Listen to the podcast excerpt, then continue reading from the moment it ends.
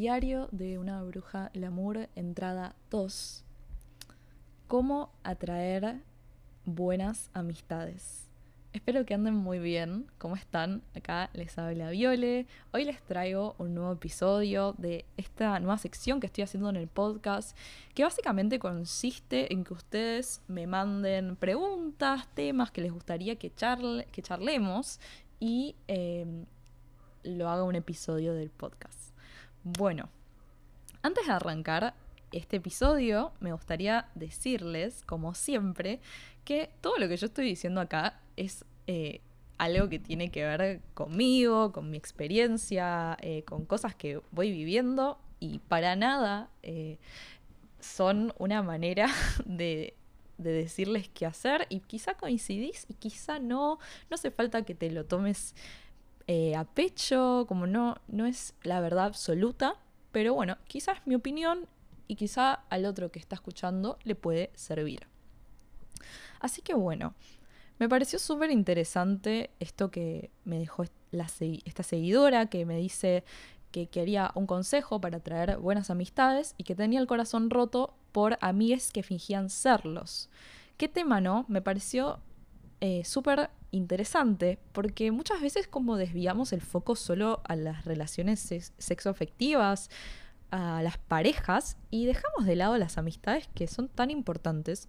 Y resoné un montón con esto también porque es algo que últimamente vengo planteándome una banda y creo en la conexión, en la sincronicidad y creo que no llego de, casualidad esta, esta pregunta. Este, eh, y bueno, vamos a, vamos a hablar. Escribí como unos siete consejos que yo siento que me están sirviendo para entender. Quizá todavía no las tengo del todo, del todo claras, pero creo que está bueno. Está bueno como entender estas cosas y creo que a mí me están sirviendo bastante. La primera y súper importante eh, a la hora de conectar con alguien en una amistad, creo que es entender que no siempre vamos a coincidir energéticamente con las personas. ¿Y a qué me refiero con esto? Creo que no siempre vamos a estar vibrando la misma y va a haber momentos donde quizá no me estoy encontrando con amistades que me encontraba antes, con amistades de toda la vida. Y eso no me parece mal, eh, no me parece para nada mal. Y con, e, con decir como estamos en el mismo lugar energéticamente, no me refiero a que estamos en la misma, estamos atravesando las mismas cosas, nos estamos súper encontrando, tenemos los mismos gustos, estamos en la misma vida. No, pero sí de estar como en un lugar donde estamos como vibrando una energía similar y nos podemos estar encontrando, eh, disfrutando, compartiendo, abrazando, escuchando. Eh, y ver con personas que quizá no, no lo hacemos. Y, está perfecto eso. Y no es algo para, para ponerse mal. Creo que a mí, y también creo que eh, si estás escuchando este, este podcast, probablemente estés metido en la espiritualidad y puede, porque no porque estés metido significa que sí, pero que estés haciendo un, un reproceso de descubrimiento personal. Y con esto no me refiero a que, ay, no, porque yo estoy súper iluminada y estoy en un lugar re como avanzado y el otro, esta cosa, no está despierto. No, no, no es eso. No me refiero a eso como que vos estás en un nivel de superioridad, para nada, sino como, bueno, quizás estamos cada uno tiene sus procesos y está viviendo distintas etapas en su vida y no estamos pudiendo coincidir, no nos estamos pudiendo encontrar y está bien. Creo que yo cuando me metí más en esto y, este camino de, descubrimiento personal, me pasó que, eh, y creo que a mucha gente le pasa, que pierda amistades. Eh, y es súper normal, como porque va a haber personas con las que no me voy a estar encontrando. O sea, me, pasó de quizá antes me juntaba mucho con algunas personas o dejé de ser amiga de algunas personas que simplemente, o sea, quizá no pasó algo puntual o una pelea ni nada, pero simplemente no nos estábamos encontrando, no estábamos en la misma, no estamos como vibrando esa misma energía y no me parece mal.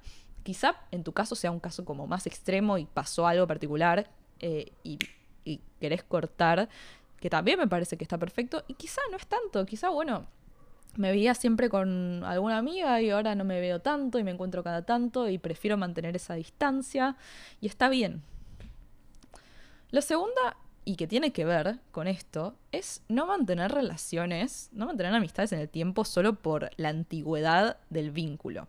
Y me parece importante entender que las amistades quizá no van a durar para siempre en todos los casos y eso no significa que no fue una amistad. Creo que hay personas que a veces nos vienen a enseñar cosas y vienen a estar en un tiempo, en un periodo relativo de nuestra vida y se van. Y no significa que, ay, no, no, no fuimos, no es como, bueno, está bien, fue lo que tenía que durar. Y quizá esto, va a haber personas que, no sé, son amigas de toda la vida, pero hoy no te estás encontrando y no estás vibrando la misma y quizá la relación se termina y te alejas. Y no me parece para nada mal, como no mantengas en el tiempo, como mismo en, en una pareja. No te quedes en un lugar por costumbre. Obviamente muchas veces nos pasa eso y tenemos miedo porque es lo que conocemos y tenemos miedo de salir de esa zona de confort pero seguramente vas a ver que cuando salgas de eso que claramente no te está aportando, no te está haciendo bien, crezcas un montón y vengan otro tipo de personas. La tercera, y esto me parece como súper importante y es algo que es súper doloroso darse cuenta y a mí me, ha estado pasando últimamente y creo que ayuda bastante a esto de, bueno, no sé qué sería una buena amistad, obviamente, y cuál sería una mala, pero sí entiendo a dónde iba la, la pregunta de si vos tenés un supuesto amigo, una supuesta amiga que no se alegra de tus logros, cuando le contás las cosas no se pone feliz, eh, te tira siempre la pálida, te tira siempre para abajo, eso ya es una red flag. Y esto a mí me estuvo permitiendo darme cuenta de cuáles eran mis amistades, que realmente son amistades genuinas, que cuando estas personas me cuentan sus logros, cuando me cuentan sus momentos felices, yo me siento bien por ellas, me siento bien por ellos. Y, del otro lado pasa lo mismo. Cuando hay personas que es como que te tiran para abajo, les da envidia, quizá no es tan literal, pero sí te das cuenta, eh, no te tiran un centro, no, eso ya me parece la red flag más importante en una amistad. Con todas estas cosas que estoy, yo estoy diciendo, no es que yo soy una persona que cree bastante en el perdón y que creo en que las personas pueden cambiar.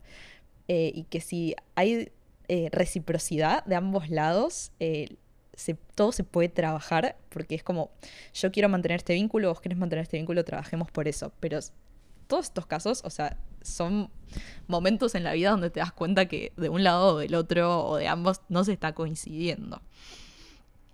Entonces esto me parece como súper importante. Cuando tenés una persona a tu alrededor que no se alegra, que te tira, que viene a generarte drama, que te tira todo el tiempo la pálida, que, o que viene eh, y esto va a ir con mi segundo punto, em, solo hablar de uno y cuando vos le contás algo tuyo se va para nada, como no le gusta parece, eso ya es una red flag, que ahí hay algo que no está funcionando. Eh, el segundo punto es, eh, para tener una amistad, creo que darme cuenta cuando las que las amistades, como en todos los vínculos, tiene que haber una reciprocidad. Y para la gente que le gusta el tarot, les pongo de ejemplo la estrella, que es el arcano 17, que es cuando la estrella está fluida, hay un ida y vuelta, hay una reciprocidad. Yo te doy y vos me das, y yo te doy también, no esperando que me des a cambio, te doy de corazón y del otro lado pasa lo mismo. Cuando la estrella está estancada, te estoy dando desde un lugar desmedido o estoy esperando que me des algo a cambio, o doy, doy, doy, doy, y me pongo en un lugar súper expuesta y súper vulnerable, y del otro lado eh, no está pasando lo mismo. Así que eso me parece súper importante. Cuando alguien viene solo a contarte sus problemas y, y nada, no del otro lado, o sea, vos no puedes contarle nada, no puedes abrirte a nada, bueno, eso ya es... Y, o quizá no quiere hablar, no quiere profundizar, quiere como caretearla, como no, si está pasando algo, ignorarlo, bueno, eso ya es tipo otra red flag. Y con esto también, eh, mi segundo punto, mi segundo no, ya no sé, mi quinto punto sería eh, que las amistades, yo creo que las amistades genuinas eh, tienen esto de que me van a marcar cuando me equivoco. Si vos estás esperando que me fume todo lo que vos me decís, 45 mil veces me cuentes lo mismo, y estás buscando que yo te aconseje y te diga algo, primero que si estás escuchando que esperando que yo te diga sí, sí, está todo bien, como hacerme la boluda, eso ya no, no, va, no va a suceder. Es como, bueno, no, nada, querés que te la carete. Y lo mismo del otro lado, o sea, si yo estoy, no, yo también busco a mis amigas para que me marquen cuando me estoy equivocando, me marquen cuando me estoy flasheando. No espero que me siempre el ok y que está todo bien, sino que, que sean genuinas conmigo. Entonces, si vos no querés escuchar lo que realmente venís a pedirme un consejo y no querés escuchar lo que te voy a decir, es como, bueno, nada, no, no planeo decirte que está todo bien todo el tiempo. Y también esto de la reciprocidad es como, nada, también darme cuenta de, ¿realmente me aporta esta persona en mi, en mi vida? que esto lo, pondría de la mano como con el otro punto. Es como primero preguntarme, ¿esta persona a mí me inspira? Esto lo escuché en un podcast que me sirvió un montón. Esta persona, la gente cercana a mí, me inspira, estoy orgullosa, ¿me aporta en mi vida esta persona? Si la, si la respuesta es sí, bueno, buenísimo, buenísimo esas amistades. Si la respuesta es no, o sea, pregúntate por qué tenés cerca a esa gente, porque también y esto lo vinculo con mi segundo, con mi último punto, dele con el segundo, con el último punto, que aplica para mí a todos los vínculos, es respetarse y ponerse, saber poner límites. Que esto lo hablé en mi, en mi podcast anterior de amor propio, que para mí amor propio es re aprender a poner límites y es algo que me súper cuesta y estoy aprendiendo porque soy una persona súper liberiana que quiero, me cuesta mantener como, entender que primero no me voy a poder llevar bien con todos, que va a haber caos efectivamente, que no puede estar siempre todo bien. es como, bueno, si alguien, primero que nada, si es esto, por ejemplo, una persona que solo viene a drenarte, que viene todo el tiempo contarte sus dramas, que realmente no estás vibrando con esta persona y es tipo un perno mantener un vínculo. Es como, bueno, nadie te obliga a estar acá. Es saber, no sé, yo me di cuenta de eso, es como gente que viene solo a contar. Encima es re feo porque uno también se termina mimetizando con esas personas y me, yo me, me, di cuenta de quizá nada. Hablaba mucho con quizá con algunas personas que me estaban tirando todo el tiempo mierda de drama y no sé qué. Y terminaba yo así, terminaba yo así cargada. Y, en un momento fue como, no, basta, no quiero esto. Y fue eso también, respetarme y ponerme un límite.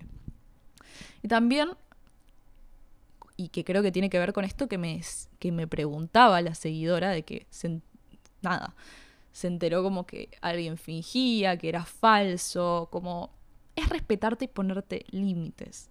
Si una persona, y esto obviamente aclarando que yo creo que las personas pueden cambiar y todo lo que dije antes, pero si una persona habla mierda de vos, si habla por atrás, si se, desubica y vos te abrís y, fuiste genuina con la persona y viene a tirar mierda, vos tenés que aprender a poner un límite, que es algo que a mí me, me ha costado mucho, como decía, y no puedes hacer que está todo bien y nos hacemos los boludos y qué sé yo. Es tipo, no. Yo ya estoy, hoy estoy en un mood en mi vida que si alguien se desubica conmigo, hoy no te la perdono. A menos que realmente vengas a mostrar que sos digno del perdón. Porque yo perdono fácil. Y creo que a veces no sé si está tan, tan bueno.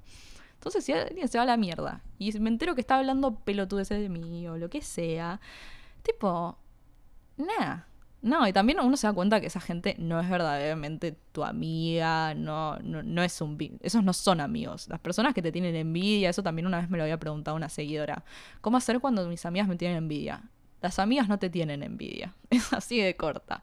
Las amigas no hablan mal de vos por, por atrás. Obviamente puede haber conflicto y va a pasar como en cualquier vínculo y las cosas se pueden arreglar y trabajar. pero no, no tienen estas actitudes.